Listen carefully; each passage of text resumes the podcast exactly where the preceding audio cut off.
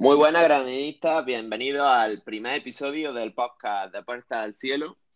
Y bueno, hoy os vamos a hablar de, de la pretemporada, qué tal, cómo la hemos visto, los fichajes, los que ya se han hecho, los que están pendientes y un poco de cómo vemos el Granada en, en Europa y los rivales. Y, y empezando por la pretemporada, ¿qué tal? ¿Cómo habéis, cómo habéis visto al equipo en estos tres partidos? Bueno, al equipo se le ha visto falta arriba. Eh, se ve que falta un delantero, alguien que ponga ahí el gol, por decirlo así. Que es cierto que los esquemas de Diego Martínez siempre se ha optado más porque la línea de tres cuartos tenga más influencia a la hora de hacer goles. Se ha visto con los años anteriores con Puertas, con Carlos Fernández que jugaba más atrasado a su posición, eh, con Vadillo, Federico, Sí, sí, yo la verdad es que arriba no solo he visto falta arriba, mm, quizá un poco falta de intensidad he visto ya el equipo porque no sé, no me ha a mí no me ha dado una muy buena imagen el equipo, pero tampoco creo que sea algo preocupante. Son partidos de pretemporada y no me parece a mí que sea una cosa para alarmarse, para decir, uy, este año, uy, este año. Yo creo que eso, que falta el delantero como el Carlos Fernández de este año, alguien que, además de estar en la punta, eh, pues pueda apoyar atrás, pueda apoyar un poco más atrás en la línea de tres cuartos. Y esperaba ver también cómo llega Molina, cómo llega Soldado. Soldado quizá un poco se le ha visto. Y a esto ver. también, a esto Sí, también me sí. quería referir yo. El- al equipo todavía no se lo ha visto completo como tal. Siempre ha estado un solo, un solo punta, que sido Soldado, eh, porque a falta de Jorge Molina y otro que tiene que venir. Eh, también tampoco en la defensa ha podido estar todos los partidos bien, porque mismamente eh, aquí el otro día contra el Betis nos faltaba Duarte, que es titularísimo, Exactamente. Rui también, que ya Rui hablaremos un poco más adelante de él. Yo coincido con vosotros y, y el- el- en ese aspecto el Granada la, la temporada anterior fue un equipo de los más goleadores de la liga que hacía gol con mucha facilidad y bien es cierto que los 13, 14 goles por temporada que te ofrece Carlitos tienes que buscar un recambio que, que te ofrezca ese gol porque Granada tiene mucho gol pero de, de la línea de tres cuartos, extremos, media punta, incluso los centrales van muy bien en los cones de cabeza y es un equipo bastante ofensivo. Sí que es cierto que Molina Soldado es una expectativa porque son dos delanteros, dos perros viejos, pero su nivel puede ser una incertidumbre en el momento que no se sabe uh, cuándo van a dar ese, ese, bajón que es normal por, por edad que, que, le pasa a todos los deportistas de, de, primer nivel. Entonces, ahora mismo el equipo va a estar bastante bien y tiene muy buen aspecto porque incluso en el medio campo los jugadores que tenemos, Milla, Montoro, Gonalón, Yangel, estamos hablando de un medio campo nivel de los de top 10 de la liga, de top, un top. Valencia Atlético Madrid no tenemos nada que envidiarle a ese medio campo, ¿eh? Y, y el equipo apunta bastante, bastante bien, a falta Quizá, del delantero, como decimos. quizá Milla, yo me esperaba más, quizá un poco más de Milla, eh, pero Milla, yo creo que tenéis que verlo más rodado, pillando ritmo de competición. sí, sí, yo Así, por ejemplo, también eh, así, por ejemplo, es esperarlo. como ha brillado en el Tenerife. Exactamente, Eh, que yo a Milla se... lo, lo llevo siguiendo dos años y es un chaval que, aparte de que juega medio centro puro, que vas a recibir el balón, eh, lo juega, te abre líneas de pase, te- es bueno a balón parado.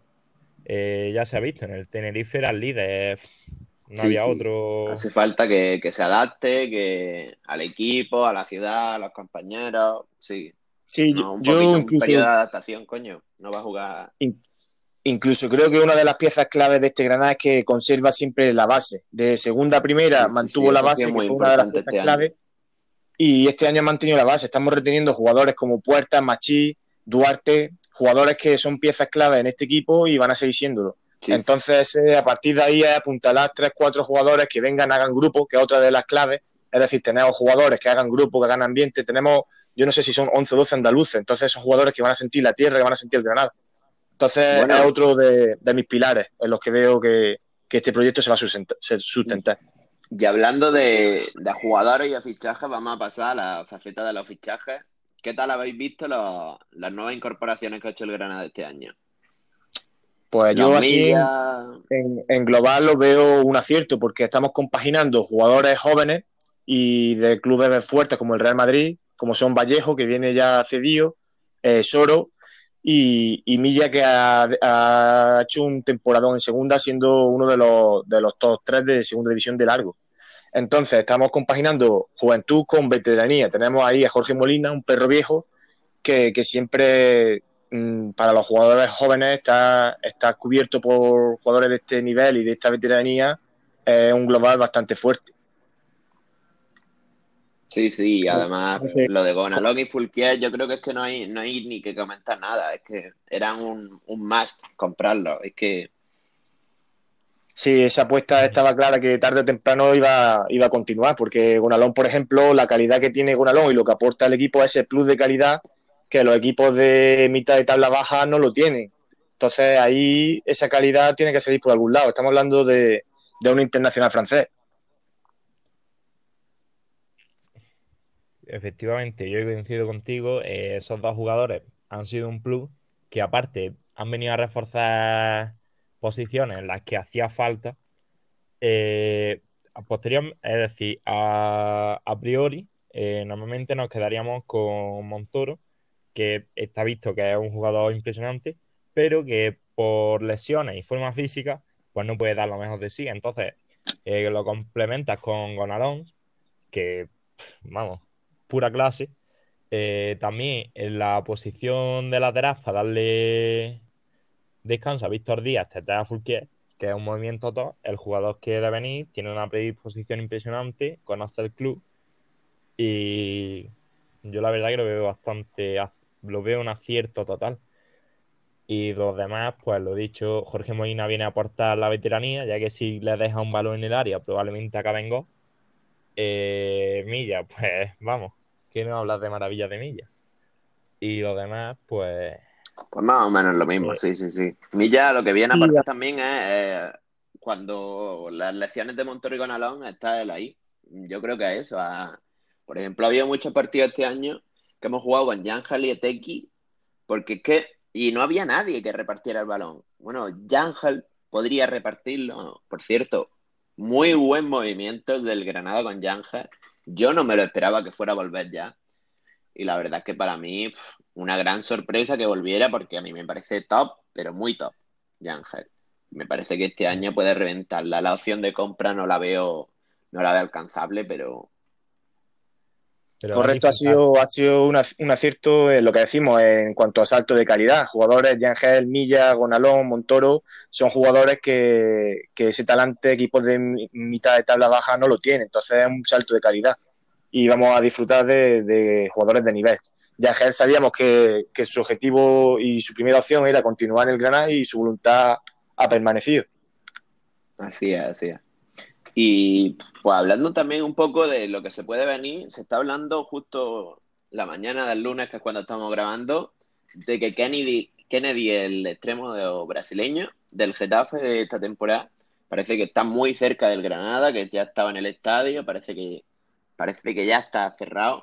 ¿Qué os parece a vosotros? A mí me parece una incorporación que puede marcar, porque es un jugador de los que le gusta a Diego. Es polivalente, bien puede jugar de lateral, carrilero o extremo, incluso interior si hace falta, aunque esta posición es menos utilizada por Diego. Pero yo creo que puede aportar mucho y puede incluso ser, le puede quitar el puesto a, a Carlos Neva, o bien puede jugar en banda, cualquier cosa, vaya. Yo lo veo un acierto porque es un jugador bastante polivalente y lo dicho. Sí, yo lo veo, lo veo tal cual. Es decir, Diego Martínez es un jugador que es un entrenador, perdón, que siempre saca el, máximo provecho de, de, sus jugadores. El año pasado veíamos a Gildía, Antoñín entrando 10 minutos, 5 minutos, lo que fuese, pero enchufado como el primero, vaya. a tope. Y, lo veo que el, que el jugador que venga al Granada va a seguir esa línea de trabajo. Exactamente, a muerte. Sí, me da algunas dudas, Kennedy, porque las malas lenguas hablan de que de que le gusta mucho la noche, y pero bueno, yo confío en él, confío en Diego.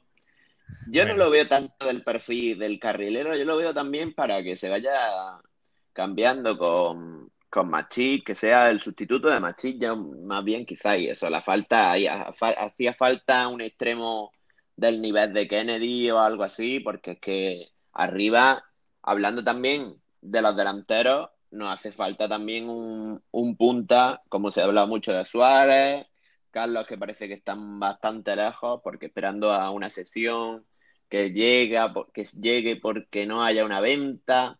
Yo a Carlos, la verdad, lo veo un imposible. Yo, la verdad es que la opción de Luis Suárez creo que, que, debe ser bastante, bastante importante y que hay que ir a por Suárez porque además creo que puede jugar un poco más atrás, ¿no? En la línea de tres cuartos. Eh, Luis Suárez es un jugador, yo lo estaba viendo, por ejemplo, en el Granada B, y era un delantero que bien podía salir desde banda y tirar para el centro.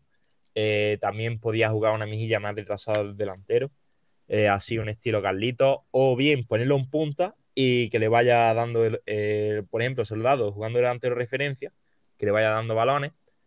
También puede jugar en esa misma posición, puede atrasar, atrasarse la posición Jorge Molina. Entonces, vaya. Yo veo un, si se llevase adelante esa operación, veo un delantero que aquí en Granada puede reventar. Muy importante. Aquí se puede hacer polvo. El año en segunda ha sido impresionante. El de. Incluso ha sido, ha sido, tanteado, ha salido a la palestra por nombres como Atlético Madrid. Es decir, que el jugador está ahora mismo mmm, que, que pretendientes no le van a faltar. Sí, sí, sí. Eso a mí es lo que me parece que nos falta alguien que pueda estar en punta también, pero que en la línea de tres cuartos todavía igual hay que reforzarla con ese delantero que pueda jugar en las dos posiciones. ¿Vosotros veis algún refuerzo que haga falta más además de, este delantero y extremo? Mm. Quizás lateral izquierdo. Sí, yo tengo, yo tengo que decir que, por ejemplo, yo soy muy pro Víctor Díaz. A Víctor Díaz de vez en cuando se le dan palos, pero es que yo lo veo un lateral que mejora con los años, es como el, como el buen vino. Eh, un lateral que defensivamente cumple muy bien y ofensivamente estamos hablando de unos laterales que más, que más centros y asistencias da en toda la liga. Entonces, las expectativas que tengo yo con Víctor Díaz es que siga, que mantenga su buen nivel. Y un lateral izquierdo no va a ir la falta. Yo es que aquí ni en la pretemporada a mí no me ha gustado nada. O sea, yo creo que hace falta, no, no sé si un recambio o incluso alguien por delante de Neva, porque, no sé. Y Kennedy a mí me parece que no viene a cubrir esa, esa posición. Yo Kennedy lo veo más en posición ofensiva también, sí. Exactamente. Yo sinceramente creo que con Neva y con Kini se puede tirar perfectamente.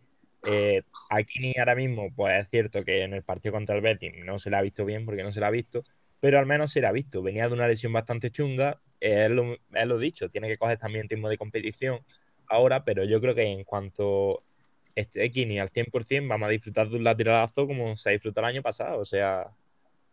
Claro, yo tampoco.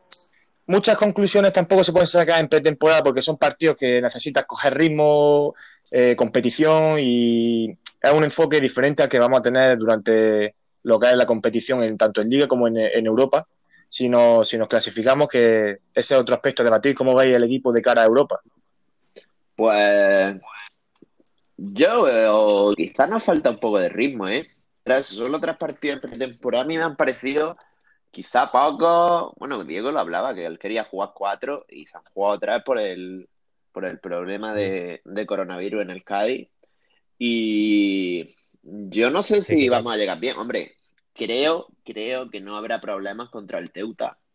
Porque a mí me parece que no, un equipo, hay que tener cuidado siempre, porque un, un equipo que ha jugado Europa, es un equipo que, pero no sé, no me parece a mí un rival que nos pueda causar muchos problemas. A mí el problema más importante me viene en la siguiente ronda contra el Tbilisi Dinamo, o no me acuerdo cómo se llama, el Tbilisi y el Dinamo de Moscú.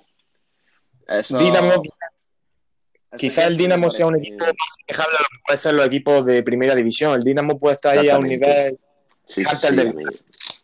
yo creo que antes de Dinamo de Chivili eh, deberíamos hablar del Teuta. O sea, ahora mismo vienen de ganar una copa allí, una supercopa una Supercopa de Albania, por favor.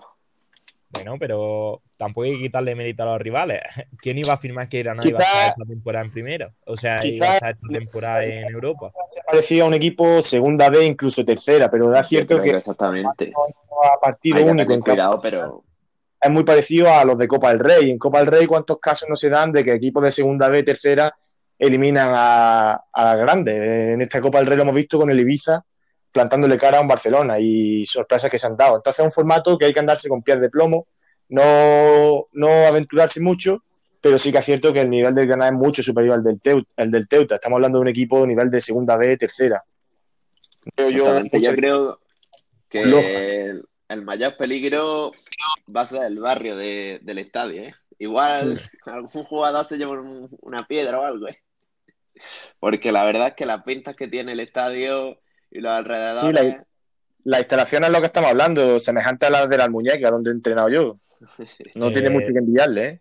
También lo digo por eso, eh, en su campo, normalmente en los campos así alejados de equipos no muy conocidos, se suelen hacer fuerte por eso mismo. Juegan ya en un sitio que conocen perfectamente, eh, saben que van a tener probablemente más cosas a favor que en contra.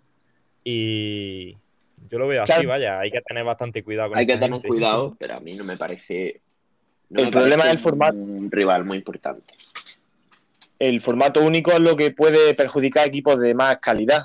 Un gol del Teuto tempranero y encerrarse atrás te supone pasar las putas, ¿eh?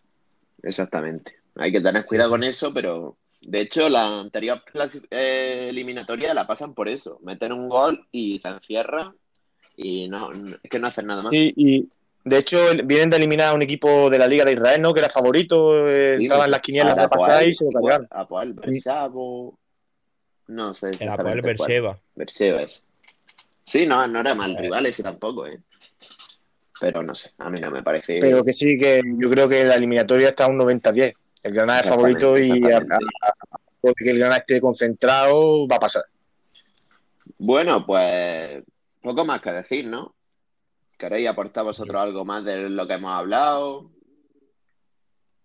Nada, en líneas generales, pues hemos comentado lo que es un poco de pretemporada, actualidad deportiva, fichajes y ganar de cara a Europa. Entonces nos gustaría también las sensaciones de cara a redes, como lo habéis visto, si estáis de acuerdo, si lo veis los aspectos positivos, negativos, cómo veis el equipo, un poco interactuar con nosotros y ver, cómo lo veis el, el Nuestro Twitter vaya a poder interactúas con nosotros. Este podcast va a estar en Spotify. Intentaremos que esté en algunas, en algunas plataformas más de podcast como Google Podcast o algunas así. Y eso, todo lo, lo vais a tener disponible en todas las plataformas de podcast. Y en Twitter nos podéis contar, ya que en Spotify no, no se puede interactuar, pero en Twitter nos podéis decir qué tal lo habéis visto, si os ha gustado y poco más, ¿no, Iván? Sí, efectivamente. Ya Aquí es sobre todo que entráis también de público y interactuéis.